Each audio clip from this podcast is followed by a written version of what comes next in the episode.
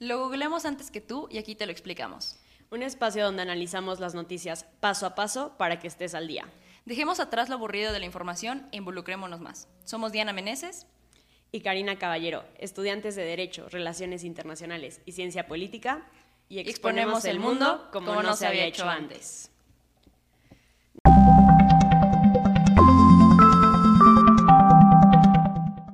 Gracias a todos. Sabemos que hoy el programa empezó un poco tarde, pero Diana tuvo un examen en el cual le fue muy bien. Así que, bueno, pues muchas gracias por entender la demora y gracias por conectarse. Diana, ¿cómo estás? Muy bien, Gary, justamente muy emocionada. Eh, de nuevo, una disculpa por la tardanza, pero pues estamos aquí con todas las ganas de explicar un tema que es muy importante, muy recurrente y muy real en nuestro país, en Latinoamérica y aunque extraño también, pues pasa en el mundo, ¿no? Como lo es el ambulantaje. Entonces, creo que es un tema muy amplio, muchas posturas que debatir, así que listísima para que comencemos. Excelente. Y sí, como lo dices, es algo que, que hemos visto diario en todas las calles vemos estos típicos puestitos o al de los mangos o al de que vende las aguas, etcétera, ¿no? Eh, creo que en México es muy dado y en general me parece que en países de Latinoamérica es pues muy recurrente. Entonces, como dices, pues creo que todos podemos tener una opinión al respecto. Ojalá eh, nos compartan aquí en la transmisión en vivo lo que opinan y si no, pues a través de nuestras redes sociales si lo escuchan eh, después, ¿no?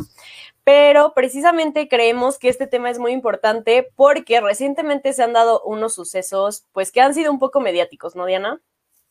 Sí, eh, justamente para dar introducción al por qué deberíamos estar hablando de este tema, además de que a todos nos interesa porque sucede todos los días, el 15 de agosto, que no tiene mucho, aunque parezca que sí, Gel Cortés, quien es director general de, de gobierno de la alcaldía Miguel Hidalgo, posteó un tuit galardonándose de la decomisión y pronta destrucción de 140 triciclos que fueron, bueno, tomados de vendedores ambulantes en zonas eh, como Polanco y Granadas, que en resumen son zonas, eh, lo que diríamos, eh, colonias muy privilegiadas en la Ciudad de México, desde las banquetas, las fuentes, lo urbano de todo este contexto, que se presta a reflexionar en qué clase de de, situación fueron arrebatados estos triciclos, ¿no?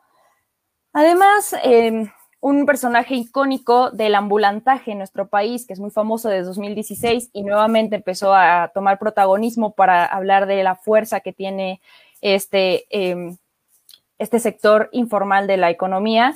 Está Lady Tacos, una mushe que fue agredida justamente por policías eh, quienes se trataron de arrebatar sus tacos de canasta y ella misma decidió tirarlos porque mejor eh, desperdiciados que permitir que se le atropelle a ella como vendedora y a, su producto, ¿no? Y pues ya resulta que tendrá su, lugar fijo, ¿no? En el centro de Ciudad de México.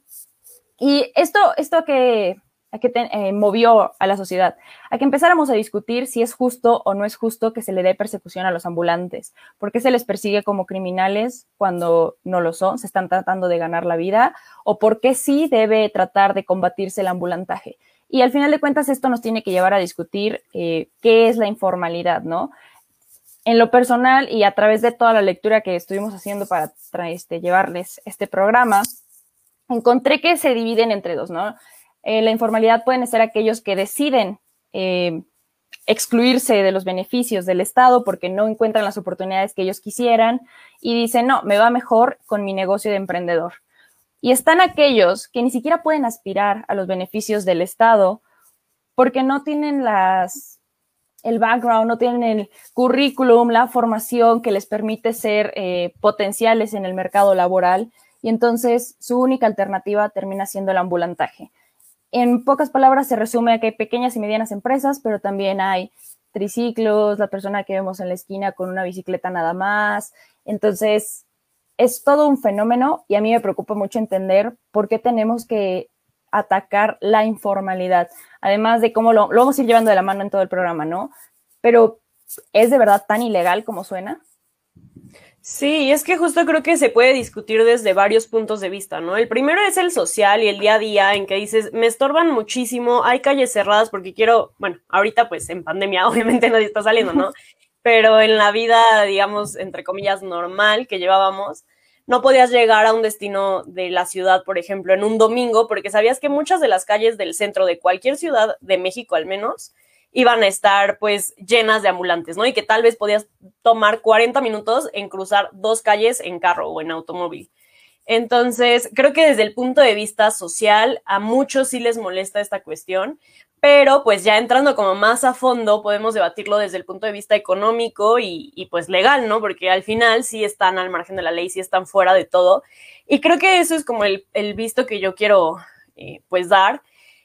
En México hay muchísimos requisitos para tener un negocio, o sea, de verdad es impresionante y es difícil, o sea, es tanta la burocracia en el sentido de los trámites y papeles que se tienen que realizar que prácticamente tienes que contratar ya sea a un abogado o algún asesor de negocios que te digan, ok, te falta esto, te falta tal cosa. No es algo amigable que cualquier persona sin este conocimiento jurídico o un bagaje jurídico puede hacerlo de la noche a la mañana. O sea, no es como, ay, sí, súper bien, aquí están tales documentos, tales escrituras, ya me di de alta, ya me registré ante el O sea, son muchas, muchas, pues, dependencias en las cuales se debería en, en realidad eh, registrar una persona si quiere iniciar un negocio o meterse en el mundo del comercio. Y insisto, no, e insisto, no son, no son fáciles. Entonces creo que eso es parte de la informalidad que hay en el comercio en México, pero tampoco quiero dejar de lado como de vista el punto de vista antropológico porque también leí varios artículos donde platicaban que este ambulantaje sí, eh, en parte es todo esto que mencionas, o sea, las razones son, son las que mencionas y las que yo refiero acerca de los requisitos legales que hay, pero también es algo tradicional, o desde mi punto de vista, y, e incluso es parte de la descripción que pusimos, ¿no? O sea, recordemos a las culturas pues antes de la conquista, eh, cómo se manejaban estos pueblos indígenas, donde realmente era el ir a la ciudad, en los fines de semana o los días que iban como a estas plazas comunales y ahí hacer todo este proceso de trueque y de mercancías y bueno, el intercambio del cacao, etcétera. Pero creo que sí es algo también tradicional que al menos como mexicanos estamos acostumbrados a. Entonces creo que también eso es importante no perderlo de vista. Sí, y como lo mencionas, al menos en lo personal, creo que nunca he ido a un restaurante a buscar unos tamales. O sea, yo voy y persigo al del triciclo porque qué ricos tamales. O lo mismo con los esquites. O sea, me doy la vuelta donde sea y lo alcanzo porque qué ricos los esquites. Y en un, restaurante nunca se dan este tipo de antojitos. Creo que sí es, es algo que está muy arraigado en nuestra cultura. Y entiendo también que exista esta incomodidad, porque en la radio, al menos aquí en Ciudad Puebla, se escucha muchísimo. La calle 5 de Mayo, esta icónica eh, calle céntrica, que es muy bonita, muy bonita, pero incluso ya es intransitable debido al, ambulantaje, ¿no? Y existe, claro que mucha incomodidad, porque aquellas personas que se encuentran en regla, pagando renta del local, pagando impuestos y demás, encuentran incluso pérdidas en sus negocios por culpa del ambulantaje.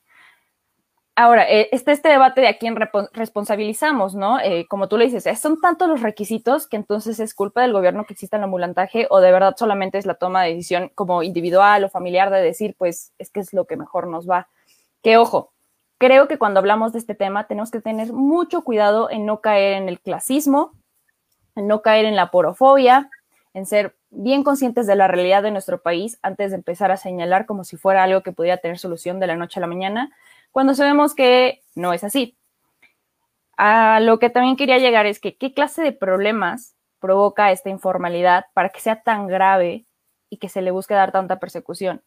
En pocas palabras, algunos que podemos enumerar es que hay una menor recaudación de impuestos, frena la productividad de los países, hay precariedad de condiciones laborales porque si se van las personas salen a ganarse el pan día a día y al final de cuentas van a tener que trabajar todos los días, toda su vida, sin ninguna prestación.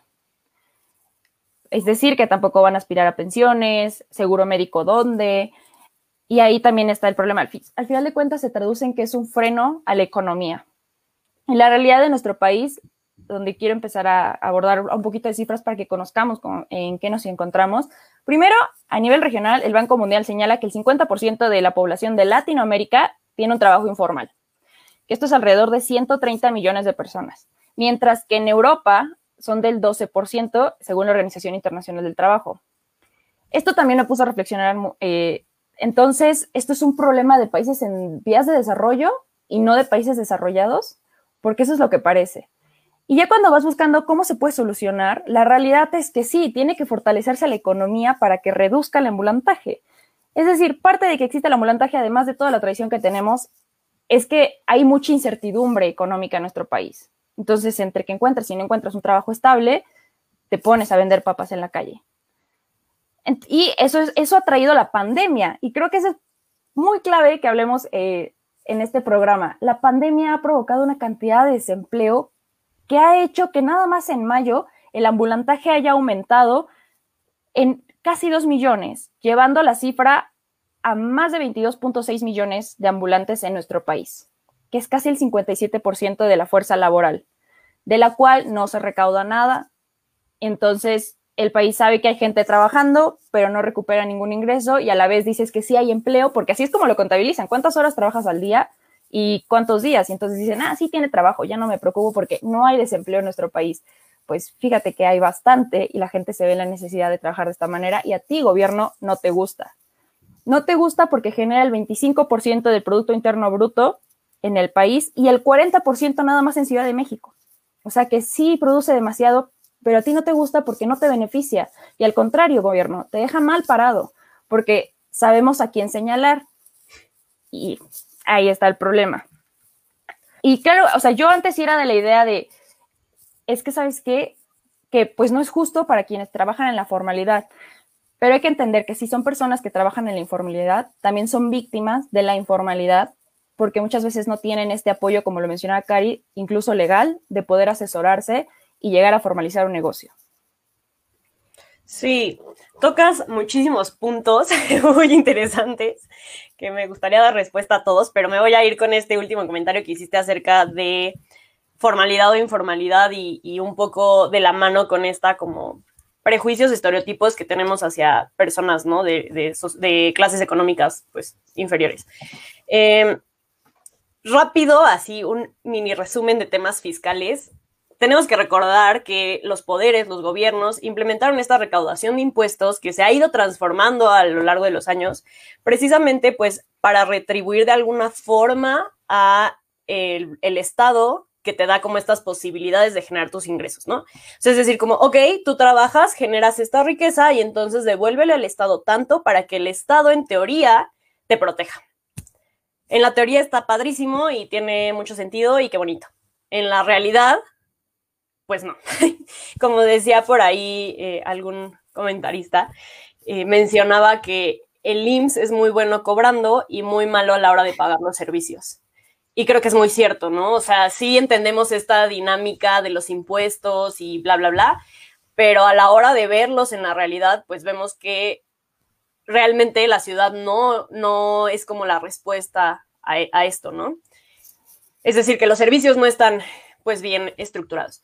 Y en ese sentido, creo que también muchos se dan a la, o sea, tienen esta idea de, ok, pero es que yo sí estoy trabajando bien, yo sí tengo mi negocio, yo sí le pago a mis empleados.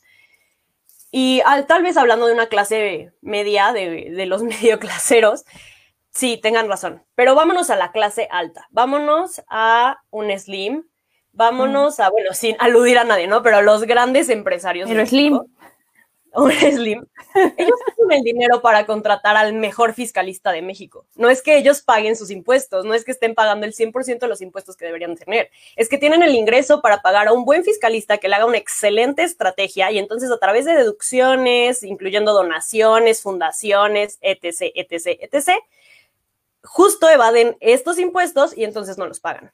Entonces no es tan cierto como, bueno, es que los grandes empresarios sí están pagando sus impuestos y por qué entonces los, los ambulantes no pueden. No, es que el Estado está, o bueno, el sistema financiero, sistema fiscal más bien, está estructurado de tal forma que beneficia extrañamente e, e irónicamente al que sí podría pagar esos impuestos al que tal vez no le va a quitar tanto de la bolsa pagar esos impuestos, ¿no? A contrario de tal vez el que está pagando la rentita de su local y la luz y el internet y tal vez a, una empleada y entonces además tienen que pagar impuestos y realmente la ganancia es mínima. Y un poco de la mano con esto iba con lo que mencionabas de que tú vas atrás de un triciclo buscando tamales. O sea, creo que el mexicano es muy dado a esto, ¿no? A, a que nos gusta, pues, en temas de comida, la comida, pues sí, de, carrito, de triciclo, etcétera, de la esquina.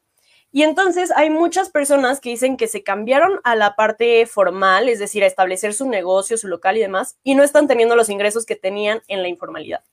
Que ahí va este debate que teníamos, o bueno, que, que propusimos en nuestras historias interactivas en Instagram de Mundo en Corto, acerca de quién es la culpa de la informalidad.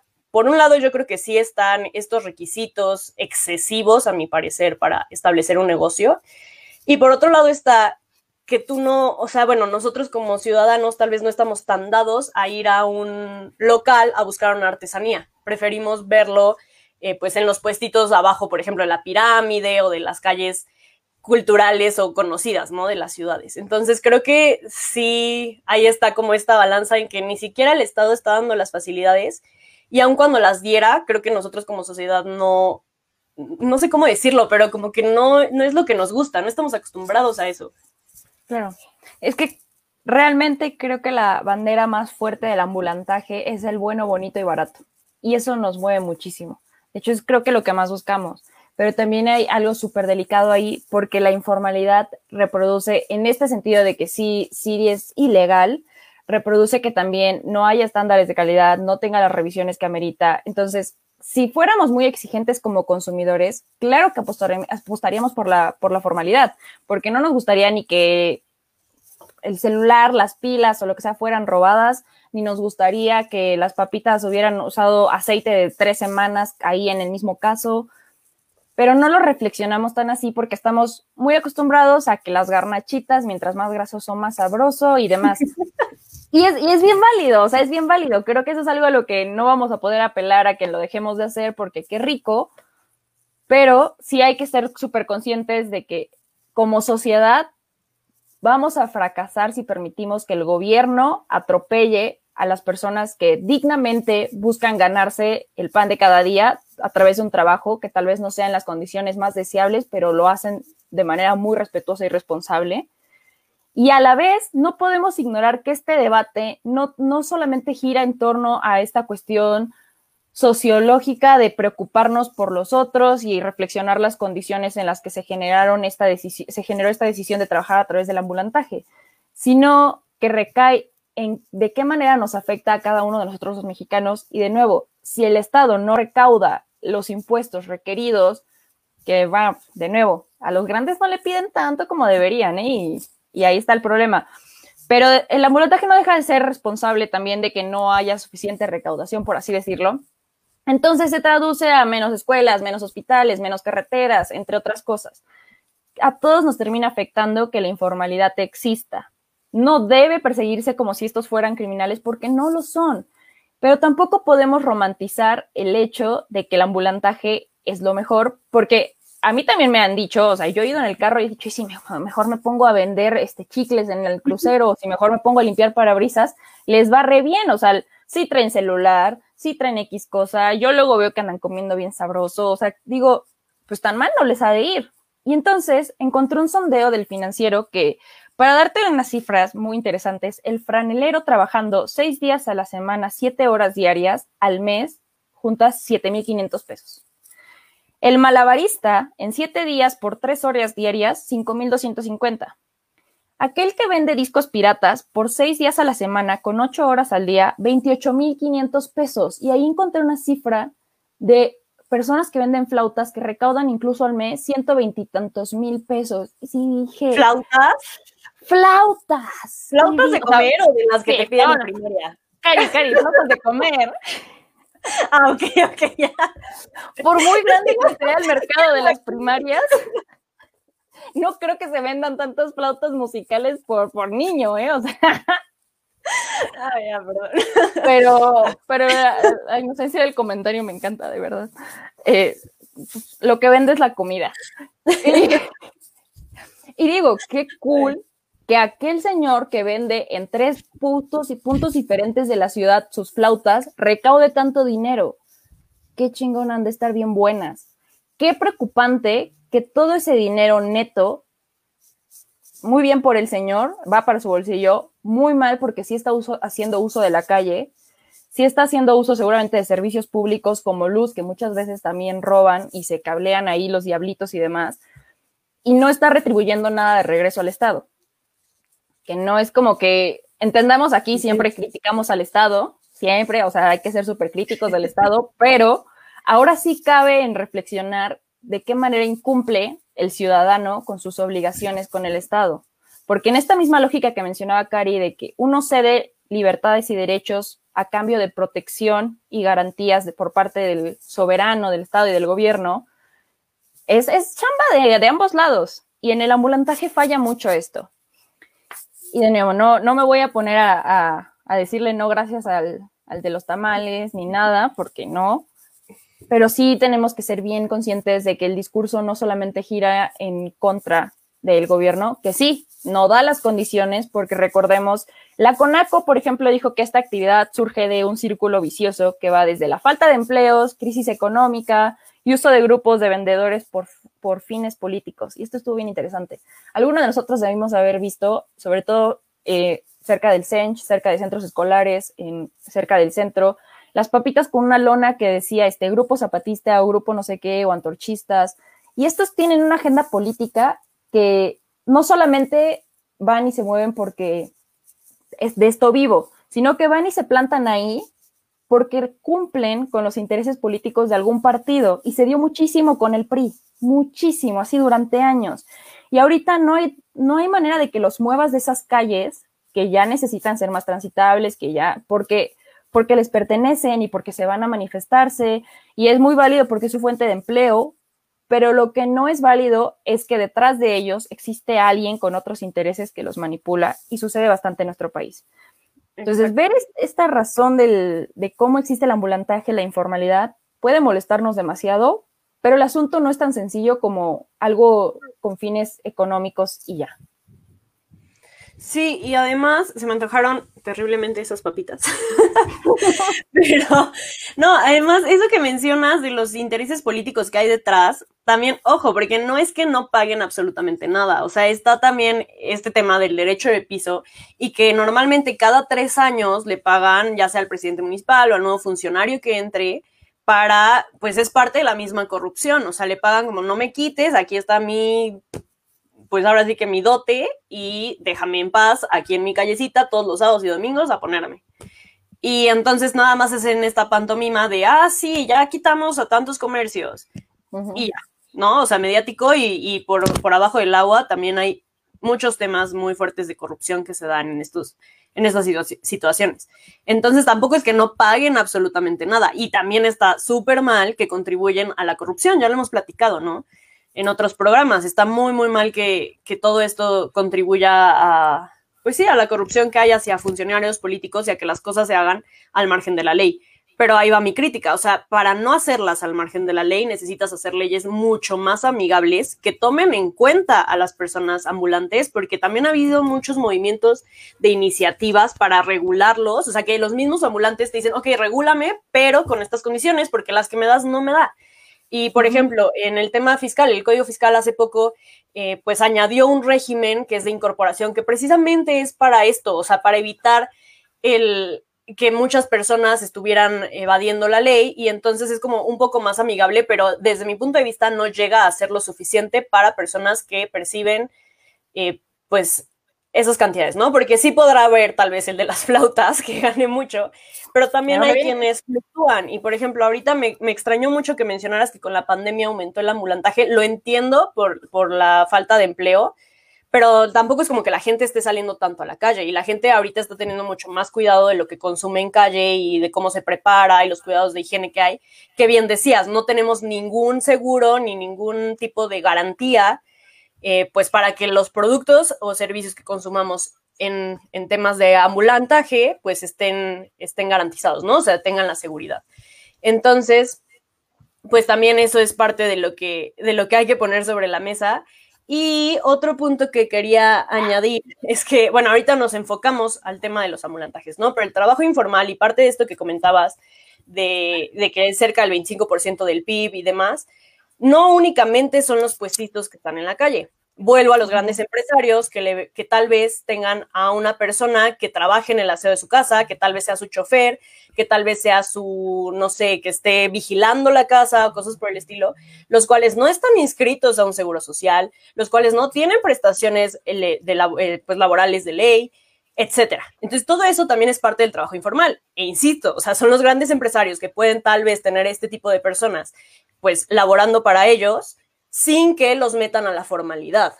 Entonces, creo que sí, como tomar en cuenta que no es que el que esté en el puestito es el que está fuera de la ley, como dices, no son delincuentes, y tampoco el que supuestamente paga sus impuestos es el que hace todo eh, pues, de manera como para retribuir al Estado, ¿no? Lo que, lo que está generando.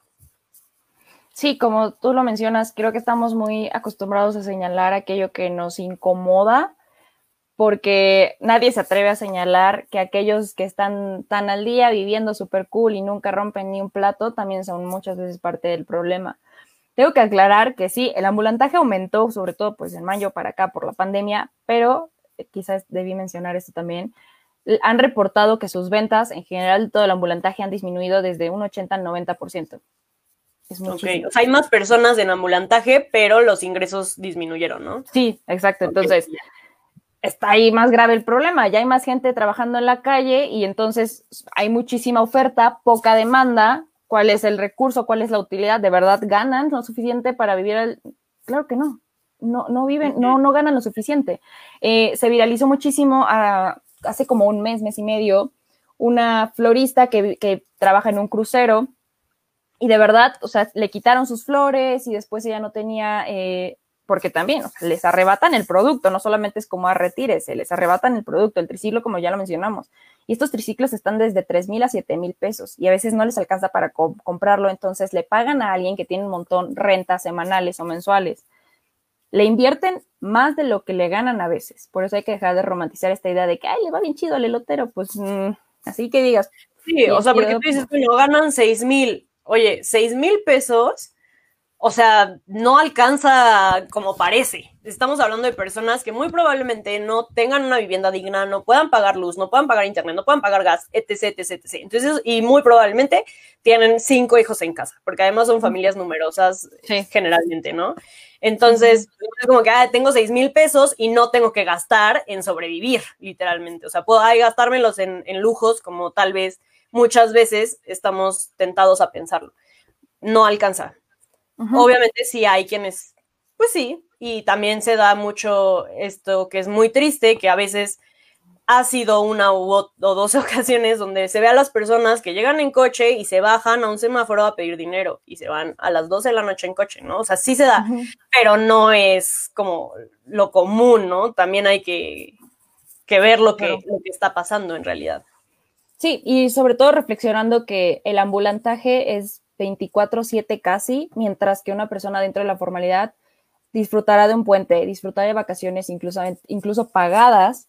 Sí, eh, prestaciones. Un horario establecido, aunque sabemos que aquí eso que mucho que se respete tal vez no, pero al menos establecido lo tiene y que se puede ir a pelear porque no se lo respetan también. Mientras que eh, la persona que trabaja en la informalidad madruga porque prepara los taquitos de canasta bien temprano, se traslada de Tlaxcala a Puebla capital y todavía tiene que vender hasta que se le acabe la canasta, se puede retachar a su casa y las ganancias no son tantas. Una, una canasta de tacos te la dan como ni en mil pesos muchas veces y traen un montón de taquitos y te dan completito todo y no es que le ganen tanto, pero trabajan de manera muy honrada.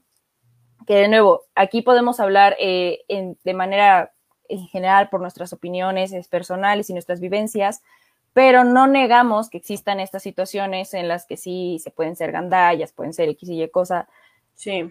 Pero sobre todo, creo que la crítica más grande es que si el Estado sabe que no tiene las, las facilidades para ser amigable, no da los incentivos para que las personas opten y se les facilite adaptar la formalidad en sus empleos, en su trabajo y demás, el Estado mismo no tendría que ser tan cínico como para darles esta persecución masiva y todavía ponerse la medallita de lo hicimos bien. Nosotros causamos el problema y nosotros somos parte del problema, pero a nosotros nos encanta engañarnos y aquí vamos a perseguir a todo el mundo. Creo que eso es muy importante, que también como consumidores sí seamos bien responsables porque así como sabemos que hay de negocios a negocios, sabemos que hay de ambulantes ambulantes, y así como aquí en Puebla sabes qué calle vende piezas robadas de autos, a esa no te vas a meter. O sea, sea un consumidor y a un ciudadano responsable y a esa no te vayas a meter. Si quieres este, un celular, entonces vete a un lugar donde te den hasta garantía del celular, por tu beneficio, por el beneficio del mercado, por el producto mismo y no vayas a donde lo venden robado. Sí. Con los tacos pasa diferente, ¿no? Ya tú sabrás qué tan fuerte en tu, es tu intestino, tú ya sabrás qué tanto aguantas la salsita, ya. Y si quieres pagar 60 pesos por una este, gringa y no 120, pues el ambulantaje es la clave.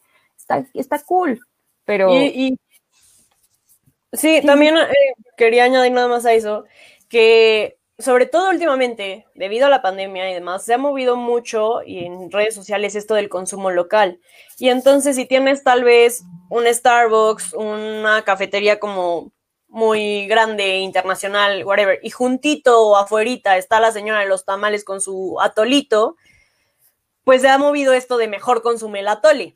Pero tal vez si tienes a la señora con su atolito o a la señora que puso su cafetería, que está pagando su localito tal vez de dos por dos y demás, pues entonces ahí entra como un poco este dilema y dices, bueno, es que el atole me sale en 15 pesos y tal vez el café de la cafetería, que está muy bonita, me sale en 60 y bueno, el Starbucks en 100 pesos, ¿no? Entonces, creo que sí también eh, es difícil como consumidores, pero como dices, y me gustaría concluir con esto, o sea, sí entendemos la importancia de recaudar impuestos, sí entendemos la importancia de estar en la formalidad para precisamente, pues, sobre todo la seguridad social, la seguridad laboral, eh, el hecho de poder nosotros como consumidores reclamar tal vez algo ante Profeco, etcétera, etcétera, etcétera. Entendemos todo eso.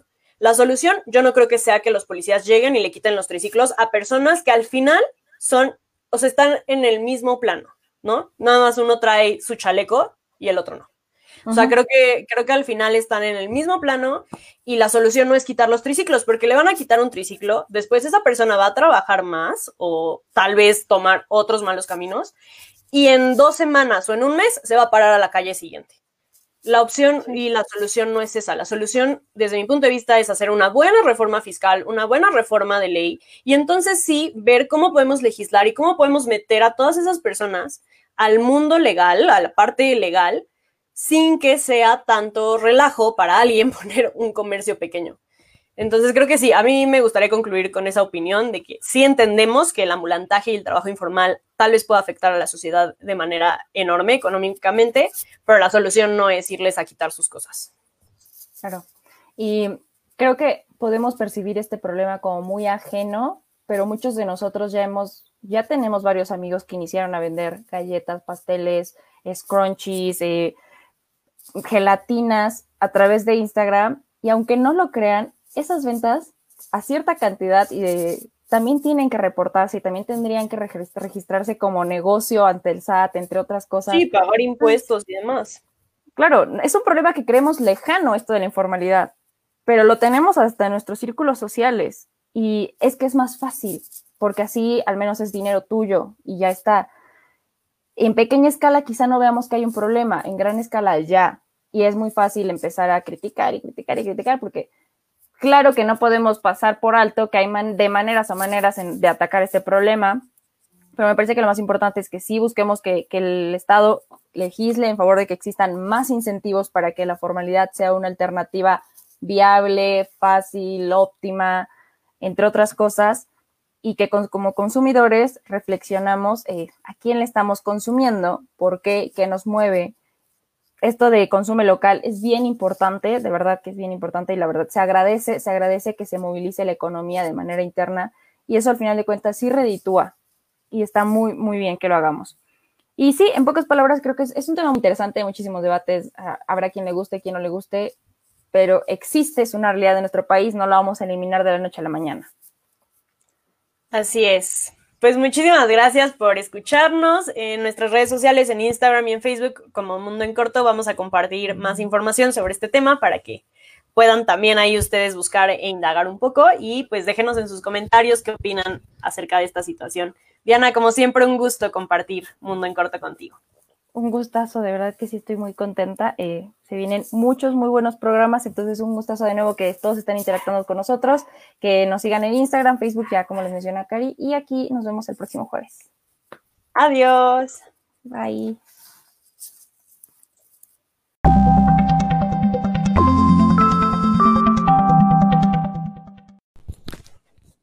Gracias por escuchar este episodio de Mundo en Corto.